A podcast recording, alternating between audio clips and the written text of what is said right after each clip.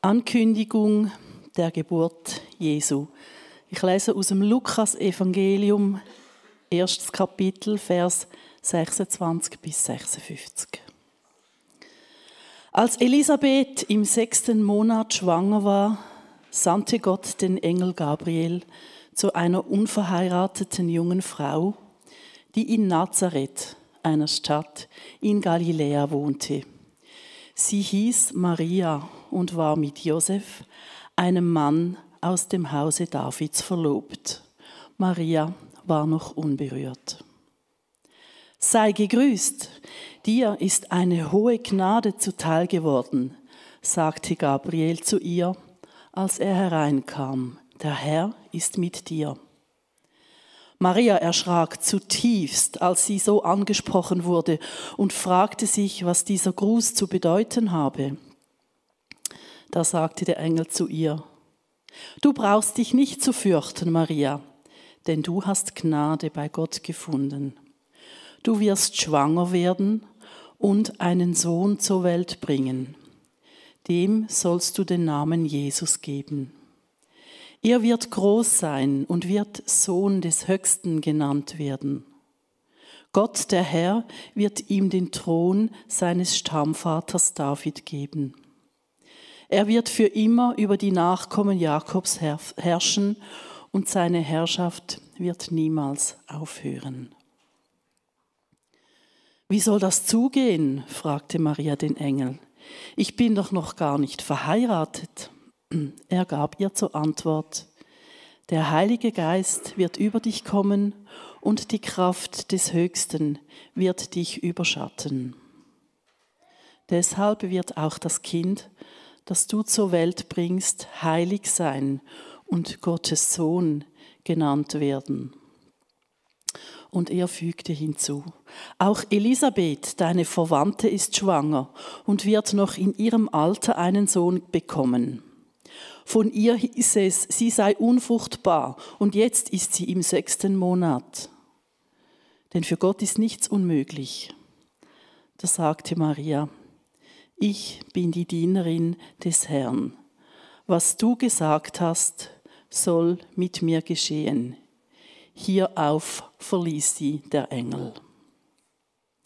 Nicht lange danach machte sich Maria auf den Weg ins Bergland von Juda. So schnell sie konnte, ging sie in die Stadt, in der Zacharias wohnte. Sie betrat sein Haus und begrüßte Elisabeth. Als Elisabeth den Gruß Marias hörte, hüpfte das Kind in ihrem Leib.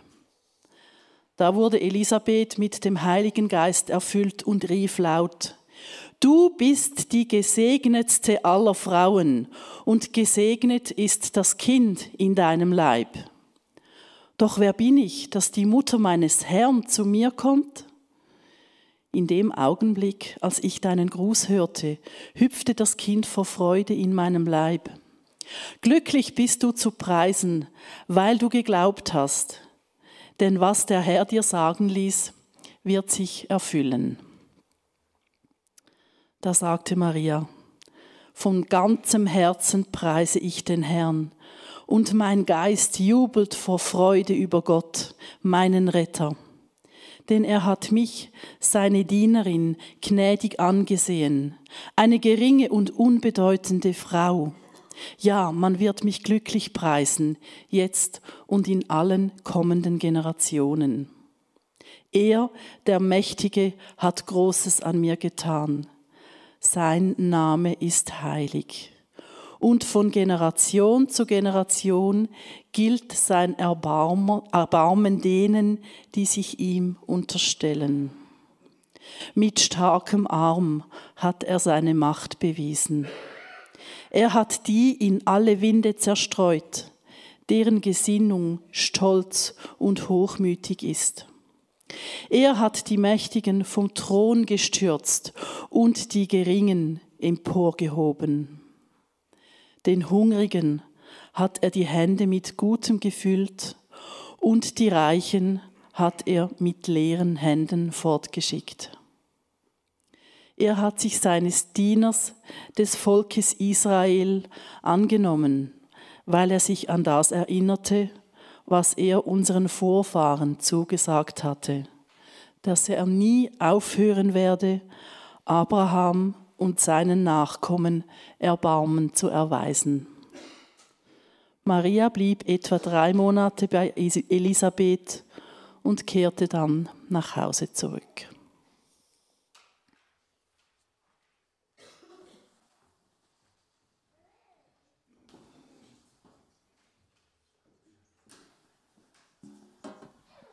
Ja, danke vielmal, Yvonne, für die wunderbare Schriftlesung. Es ist immer gut, wenn nicht eine Person zu lange spricht und ich habe dir sehr gerne zugehört, Yvonne. Ja, für alle Gäste, ich bin der Pastor dieser Gemeinde hier, Claudio Buser. Es freut mich mega, euch zu sehen. Ähm, kennenlernen ist ja vielleicht ein wenig übertrieben, aber vielleicht sehen wir uns dann später noch kurz nach dem Gottesdienst. Wir sind aktuell in einer Predigtserie in der wir über biblische Personen sprechen und einfach uns anschauen, wie war so ihre Spiritualität, was können wir von ihnen lernen, ähm, ja, wie, was hatten sie für eine Gottesbeziehung. Und ich habe ein wenig gehadert in der Vorbereitung, weil ich habe gemerkt, so während dem Vorbereiten, es wird nicht so eine Schönwetterpredigt. Also es ist nicht nur angenehm, heute zuzuhören. Das gibt es halt manchmal, wenn man irgendwo eine Predigt hört, dass es nicht nur angenehm ist, aber ich versuche mich ähm, zurückhaltend zu halten. Dass es für uns alle doch irgendwie äh, gut tragbar bleibt. Nein, aber es wird schon ein wenig Fleisch am Knochen haben. Kommt gut. Ähm, ja, es ist schwierig zu raten, äh, um wenn es heute, äh, nicht schwierig zu raten, um wenn es heute Morgen geht. Es geht um Maria, die Mutter von Jesus. Und ich glaube, es ist besonders in den Freikirchen wohl die weit unterbewertetste biblische Person, die es gibt. Ich habe ehrlich gesagt noch nie eine Predigt über Maria, die Mutter von Jesus, gehört in einer Freikirche. Und ich habe selber auch noch nie darüber gepredigt. Das hat sicherlich damit zu tun, dass sich die Freikirchen geschichtlich eher ein wenig von den Landeskirchen und besonders von den katholischen Kirchen abgrenzen haben wollen. Äh, das war geschichtlich sehr stark, oder? Wir sind frei und nicht sie und man hat sich so einig abgegrenzt und damit auch so die ganze, ich sage jetzt mal, die Marienverehrung war den, ist den Freikirchen, war den Freikirchen sehr, sehr suspekt und das ist schwierig und da lassen wir Maria besser mal ganz weg, oder? Quasi das Kind mit dem Bad ausgeschüttet und das ist mega, mega, mega schade weil Maria ist wirklich eine herausragende Person in der Bibel und es ist sehr, sehr spannend, sie zu beobachten. Okay, wir werden heute Morgen gibt es kein Gossip geben, hä? kein irgendwie schlecht über diese oder wir wissen, was richtig und die Katholiken wissen nicht, was richtig ist. Das gibt es heute Morgen nicht. Wir schauen einfach Maria mal an. Wir haben sie schon mal angehört und ich finde diesen Text, er war sehr lange, ich weiß, aber ich finde, er ist so schön. Es ist so ein gewaltiger Text und vielleicht auch eine Ermutigung, diesen Text auch mal in der, äh, einfach unter der Woche mal zu lesen. So ein reichhaltiger Text. Gut, die Bibel ist wirklich ein kostbarer Schatz der voll Gold Nuggets ist und voll Juwelen und manchmal kann man da so einen rausheben und finden und sagen, ja, ich habe wieder etwas gefunden und Maria kommt in der Bibel gar nicht so oft vor. Sie kommt in den vier Evangelien vor und in der Apostelgeschichte. Im Markus Evangelium, dort ähm, ist sie wirklich nur eine Randnotiz, weil dort ist die ganze Geschichte von Jesu Geburt und so weiter, ist da, kommt da gar nicht vor in diesem Evangelium.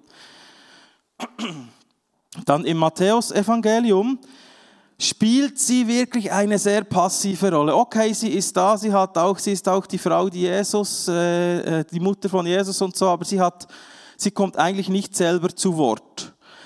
Erst dann im Lukas-Evangelium wird es so richtig spannend und da finden wir diesen Text, den wir jetzt zusammen gelesen haben. Da, da wird Maria sehr nahe, da kommt sie uns sehr nahe, sehr praktisch und da gibt es viel von ihr zu erfahren. Und dann auch im Johannesevangelium gibt es sehr spannende Texte, da werden wir auch noch kurz darauf zu sprechen kommen. Heute Abend, äh, heute Morgen Wir hatten letzte Woche Abendgottesdienst. Heute Morgen möchte ich zwei Punkte von Maria rausstreichen. Und ich weiß, wenn wir über Marias Spiritualität nachdenken, ist das schon ein wenig crazy auch. Weil bei Spiritualität geht es schon auch darum, von unserer Beziehung äh, zu Gott oder wie stehen wir zu, zu Gott und was tut das? Und Maria hatte schon eine sehr spezielle Beziehung zu Gott, oder besonders zu Jesus. Sie hat ihn immerhin neun Monate unter ihrem Herz getragen, oder? Das ist schon sehr krass. Sie war, sie war seine Mutter. Und äh, muss ich sagen, ist schon sehr etwas Spezielles. Es ist nicht ganz so wie bei uns, oder? Wir lesen zum Beispiel in Lukas 2,48. Kind, sagte seine Mutter zu ihm, wie konntest du uns das antun? Dein Vater und ich haben dich verzweifelt gesucht. Das ist so die Stelle in der Bibel, wo Jesus als Zwölfjähriger einfach weggelaufen ist in, in, in eine Riesenstadt und einfach zum Tempel ging und die Eltern hatten panische Angst und fanden ihn nicht mehr. Und Maria hatte einfach ganz ehrliche, praktische Muttergefühle und hatte panische Angst, ihren Sohn nicht mehr zu finden. Ich weiß nicht, ob sie da groß daran gedacht hat, dass, es, dass sie da diesen Engel gesehen hatte am Anfang. Es war einfach, sie war die Mutter und das war ihre Beziehung zu ihrem Sohn.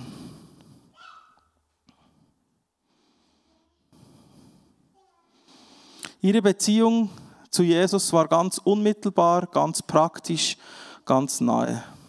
Aber diese Punkte, um die es heute Morgen geht, die sind gar nicht so stark in dieser Beziehung zu finden, sondern vielmehr in der Beziehung von Maria zu Gott, dem Vater, zu ihrem Gott, den sie schon seit Kindheit kannte als Jüdin. In dieser Beziehung ist, sind diese Punkte mehr anzusiedeln. Und der erste Punkt, um den es heute Morgen geht, das ist Treue. Treue. Treue ist in unserer Gesellschaft, kommt Treue schon recht unter Druck. Ist so meine Feststellung. Ihr könnt mich dann gerne nach der Predigt eines Besseren belehren. Niemand wird gerne betrogen, oder? Ich weiß nicht, also ich denke, niemand würde sagen, yes, so ab und an mal einmal im Jahr betrogen werden, das ist etwas Gutes. Das das bringt mir etwas, das bringt mich weiter, das hilft mir. Niemand hat gerne, wenn etwas von seinem Besitz veruntreut wird, oder? Das ist etwas Schreckliches. Also ich weiß nicht, ich mag das nicht. Und doch würde ich sagen, dass die gesellschaftliche Entwicklung eher Richtung Untreue geht. Und ihr müsst mich jetzt nicht falsch verstehen ich bin der Letzte, und die, die mich kennen, die wissen das, der irgendwie an der Realität vorbei predigen möchte. Und der irgendwie das Gefühl hat, ich weiß das Ideal und so muss es einfach sein und alles andere, das stigmatisieren wir und das wollen wir ausgrenzen. Das bin ich gar nicht. Aber ich glaube doch, dass es wichtig ist, hinzuschauen, was prägen wir als Gesellschaft? Was transportieren wir? Was, wessen geben wir einen Raum? Was wollen wir? Und ich merke einfach, dass die Gesellschaft sich dorthin entwickelt, dass Untreue normalisiert wird. Oder? Ich kenne eine mir sehr nahestehende Person, es war ein Kind dazumals, die wollte den Namen von, von ihrer Mutter den Nachnamen von ihrer Mutter übernehmen, weil sie geheiratet hat, die Mutter. Und das Kind hieß aber noch zum Nachnamen anders, oder? Und das wurde dann zuerst abgelehnt, weil es hieß, ja, es ist heute normal, dass es Patchwork-Familien gibt. Ja, das stimmt ja auch, das ist normal. Und darum ist es für dieses Kind ja auch kein Problem, wenn es halt anders heißt und sich andauernd erklären muss und irgendwie in seiner Identität. Wisst spürt ihr, was ich meine? Das ist, das ist doch nicht eine gesunde Entwicklung. Da gibt man einen Boden, da schafft man einen Boden für Dinge, die einfach schwierig werden. Und es geht mir nicht darum, irgendwelche Familienmodelle schlecht zu reden oder etwas einfach zu sagen, die Gesellschaft entwickelt sich in eine Richtung, wo Untreue auch zum Beispiel in Beziehungen normalisiert wird. Wo das sagt, das ist doch gut, das ist doch okay, das machen wir so, das ist normal. Ich weiß, ich befinde mich auf dünnem Eis, aber es ist mir wichtig, das zu sagen, weil ich glaube, es ist nicht gesund. Ich glaube, Menschen möchten nicht betrogen werden. Ich glaube, Menschen mögen Treue eigentlich im Grundsatz. Sie sehnen sich danach. Aber es ist nicht nur dieser Bereich. Ich glaube auch, dass grundsätzlich unsere stark multioptionale Gesellschaft, oder wir haben endlos Möglichkeiten mit diesem Gerät hier. Ich weiß nicht, wer von euch dieses Gerät nicht mit auf die Toilette nimmt. Ah, die alle, die lachen, die tun es ganz bestimmt. Es waren sicher 95 Prozent. da eröffnet sich die ganze Welt, vor allem die ganze Welt mit viel Mist, oder? Den wir nicht brauchen. Ja, es ist vielleicht spannend zu sehen und es gibt sonst einen kleinen Dopaminkick, aber wir brauchen es nicht. Es ist oft auch nicht hilfreich, sondern es lenkt uns einfach ab und wir gehen einfach so äh, durch und es hilft uns ein wenig vielleicht den Stress zu bewältigen, aber eigentlich hilft es gar nicht. Und diese Multi-Optionalität in allem führt dazu, dass unsere Treue stark unter Druck kommt. Weil plötzlich ist es gar nicht mehr so toll, wenn ich sage, hey, ich bin jetzt 15 Jahre, ich will den Beruf von meinem Vater lernen und ich will sein Geschäft übernehmen und dann will ich 40 Jahre dort arbeiten und mich pensionieren lassen. Da sagen die Leute heute, spinnst du, die steht die ganze Welt offen. Du kannst alles tun, was du willst. Ja, aber es ist doch ein schöner Wert zu sagen, hey, ich habe eine Idee, ich habe eine Vision, ich möchte der auch treu sein, ich möchte da dranbleiben, daran arbeiten. Ich glaube, ihr spürt den Punkt, was ich meine. Treue ist unter Druck durch verschiedene Aspekte unserer Gesellschaft.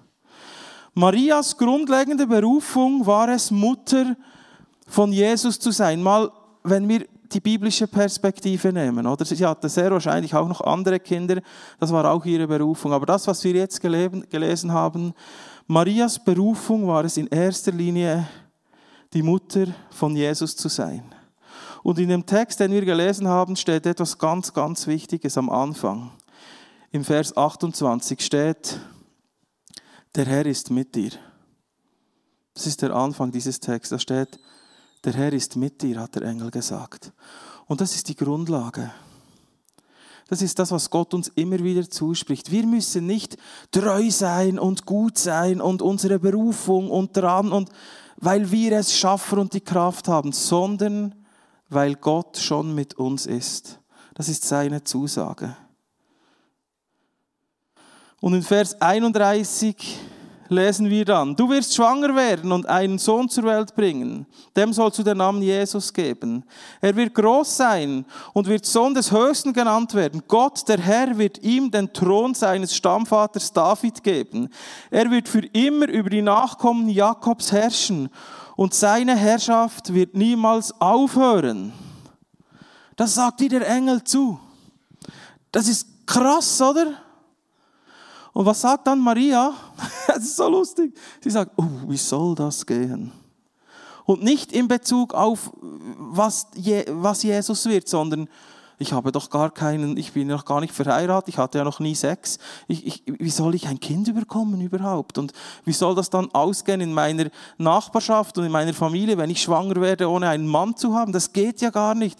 Ihre Sorge war ganz praktisch, ganz normal. Ich denke, vielleicht wenn Gott dort, je nachdem, welchen Mann er dort berufen hätte, dann hat er gesagt, yes, endlich geht die Post ab und Jesus, der große Herrscher und Herr. Und nein, Maria Sie hat von Anfang an die Realität gesehen und hat gemerkt, wow, da kommt etwas.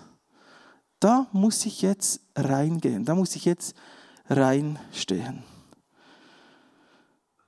Der Engel erklärte ihr dann, wie das dann vonstatten geht, oder? Er gab ihr ein wenig Sicherheit. Ja, der Herr wird über dich kommen und es hat ihr alles ein wenig erklärt. Und dann sagte Maria, ich bin die Dienerin des Herrn, was du gesagt hast, soll mit mir geschehen. Es ist eine Haltung, die Maria hier hat, die sagt, hey, ja, ich stehe hier in diesem Leben und es ist schon ein wenig komisch, was da jetzt kommt, aber ich will treu sein. Ich will das tun, was du Gott von mir verlangst. Und Maria blieb dieser Rolle treu. Und ich werde jetzt ein wenig im Kurzdurchlauf so ein paar Stationen durchgehen und wir werden schnell merken, es war nicht so selbstverständlich. Also wir haben da schon mal erste, das erste Hindernis der, Jungfra der jungfräulichen Empfängnis. Schon mal ziemlich crazy, oder? Dann kam die Geburt auf der Flucht, nicht auf der Flucht, sorry, bei dieser Zählung der, ähm, die der König angeordnet hatte, mussten sie weit reisen. Sie haben kein Hotel gefunden. Der Messias muss in den Dreck eines Stalles geboren werden. Eine Katastrophe. Was hat sie sich wohl gedacht? Der Engel kündigt den Retter der Welt an und sie muss diesen Retter in den Dreck eines Stalles hineingebären. Was, was soll das eigentlich? Kurz darauf mussten sie flüchten nach Ägypten als Familie, weil alle Kinder umgebracht werden sollen alle erstgeborenen Jungen, müssen sie flüchten, auf der Flucht, sie blieb treu. Und dann die Geschichte, die ich vorhin schon kurz erwähnt habe, aus Lukas 2, der zwölfjährige Jesus. Er läuft davon in den Tempel, predigt dort von, vor allen Lehrern. Die, die, die Eltern, als sie ihn finden, sind sie völlig konsterniert und sagen, was hast du getan? Was ist eigentlich los? Und Jesus sagt, ja, ihr sollt doch wissen, wo ich bin. Wisst ihr das eigentlich nicht? Ich bin in dem Haus von meinem Vater. Oh, der Teenager. Nein, aber schwierig. Schwierig, oder? Also es ist nicht einfach, dieser Jesus als Kind zu haben. Und dann kommt die Hochzeit von Kanaa. Dies lesen wir in Johannes Evangelium. Das erste Wunder von Jesus. Sie sind auf einer rauschenden Hochzeit und der Wein geht aus. Und das ist eine Katastrophe, die totale Entehrung des Bräutigams, wenn der Wein ausgeht. Maria weiß, oh, ich, mein Sohn, der Retter, der hat das, der kann das. Sie geht zu ihm und sagt, okay, komm, ähm, jetzt, musst du ein, jetzt musst du da ein wenig ranklotzen, oder? Du musst Wasser zu Wein machen. Dann sagt Jesus als Antwort, ist es deine Sache, liebe Frau, mir zu sagen, was ich zu tun habe? Meine Zeit ist noch nicht gekommen. Das sagt er zu seiner Mutter. Ist nicht so gut erzogen. Er hat dann notabene als sein erstes Wunder effektiv Wasser zu Wein gemacht an einem Hochzeit. Ist schon auch noch eine spannende Seite-Information. Aber schwierig, oder? Alarm. Einmal will Maria mit, seinen, mit ihren anderen Kindern zu Jesus hin. Jesus ist am Predigen, sie will hin, sagt, oh, könnte ich bitte durch zu meinem Kind, der ist da am Predigen, könnten Sie mich äh, vielleicht da hier nach vorne lassen? Und, und, äh, und so. Und dann gehen die Jünger rein und sagen, Jesus, Jesus, deine Mutter ist da und deine, deine Geschwister und so. Und Jesus sagt, wer sind meine Mutter? Wer sind meine Geschwister? Ihr seid meine Mutter und meine Geschwister. Alle, die ihr mir nachfolgt, die, die ihr mich liebt, denn ich ein König sein kann. Boah, die Maria muss schon einiges aushalten. Wirklich. Aber sie bleibt treu. In Johannes 19,25 lesen wir, dass Maria bei Jesus Kreuzigung dabei war, als ihr Sohn umgebracht wurde als Verbrecher.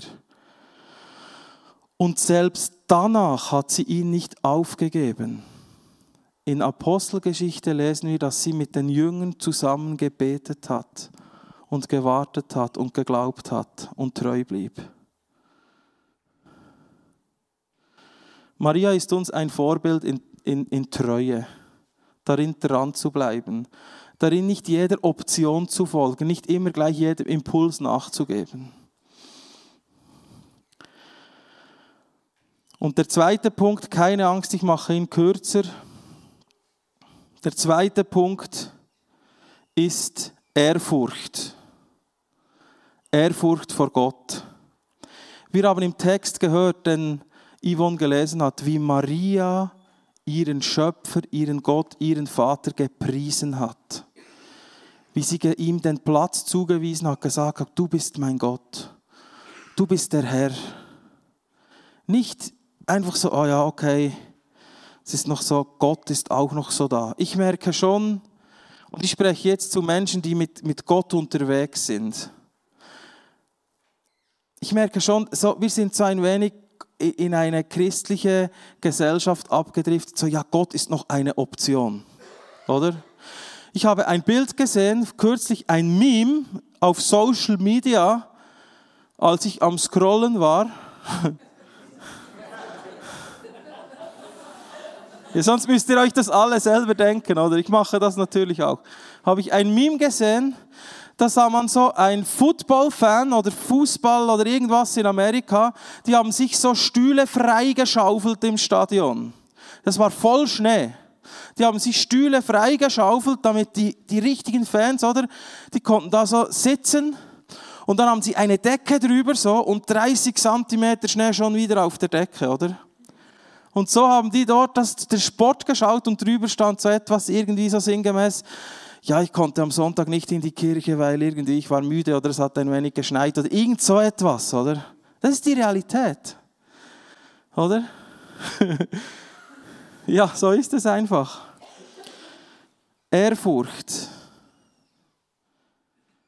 Ja, ich habe noch so mein Kaffee-Date mit Jesus. Ich habe noch so Vielleicht treffe ich Jesus noch mit einem Cappuccino an meinem Ofen, wenn das Feuer brennt. Und ich nehme mir fünf Minuten Zeit, mit ihm zu sprechen und die Bibel zu lesen. Ich mache das nicht schlecht. Das ist schon gut, wirklich. Aber es gibt irgendwo einen Verlust an Ehrfurcht. Hey, das ist der Schöpfer des Universums. Das ist der Retter der Menschheit.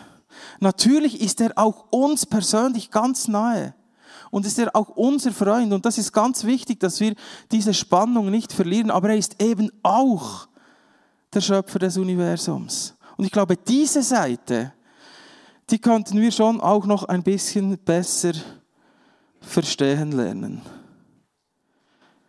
Oder ich merke das auch, wenn ich Gottesdienste besuche, auch unseren, aber auch andere. Dann ist so auf dem Parkplatz noch die, neu, die neuesten News zusammen zu beklatschen und irgendwie so ein wenig, ist irgendwie doch dann fast wichtiger, als pünktlich und bereit im Gottesdienst zu sitzen.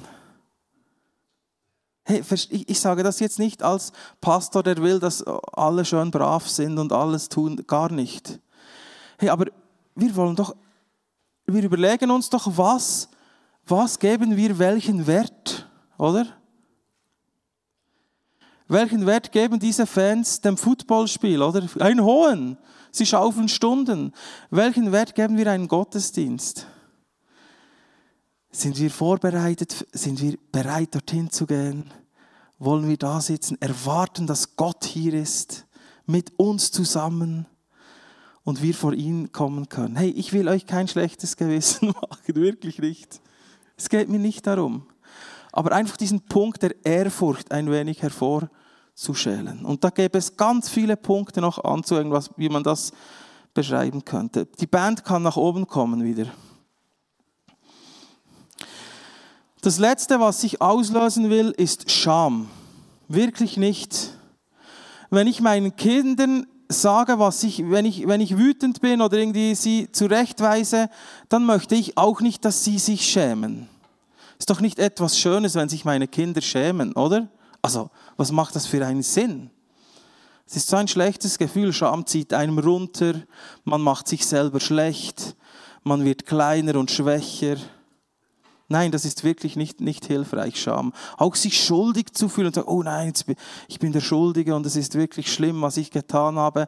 Ja, das vielleicht schon, aber so, dass sich dann runterziehen zu lassen und sich selber schlecht zu machen, das ist wirklich nicht das, was wir wollen. Was wir doch wollen, wenn wir, uns, wenn wir mit unseren Kindern auch sind und Gott ist vielleicht jetzt hier mit uns als, als seine Kinder, dann möchten wir, doch, möchten wir doch, dass unsere Kinder lernen, ja, was ist gut und was ist schlecht.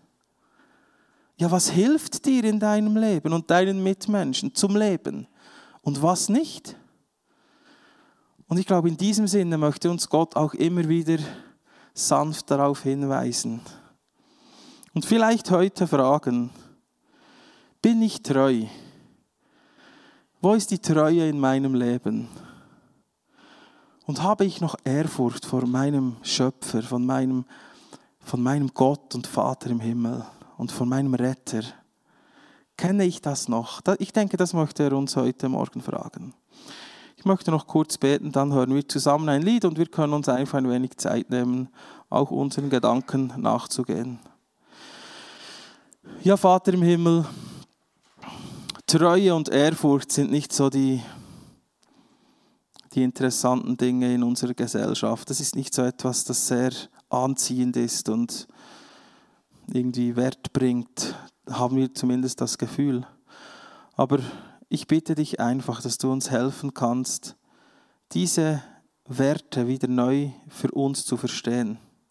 Auch für uns als Kirche, für Web, für die Webi, aber auch für uns als Gesellschaft und auch für uns als einzelne Personen. Ich danke dir, dass du uns liebst, dass deine Gnade jeden Morgen neu ist für uns dass wir uns nicht schämen müssen oder klein machen, sondern dass wir wissen dürfen, du bist mit uns, du liebst uns und dein Wunsch ist, dass wir uns entfalten können. Ich danke dir, dass wir deine Kinder sein können. Amen.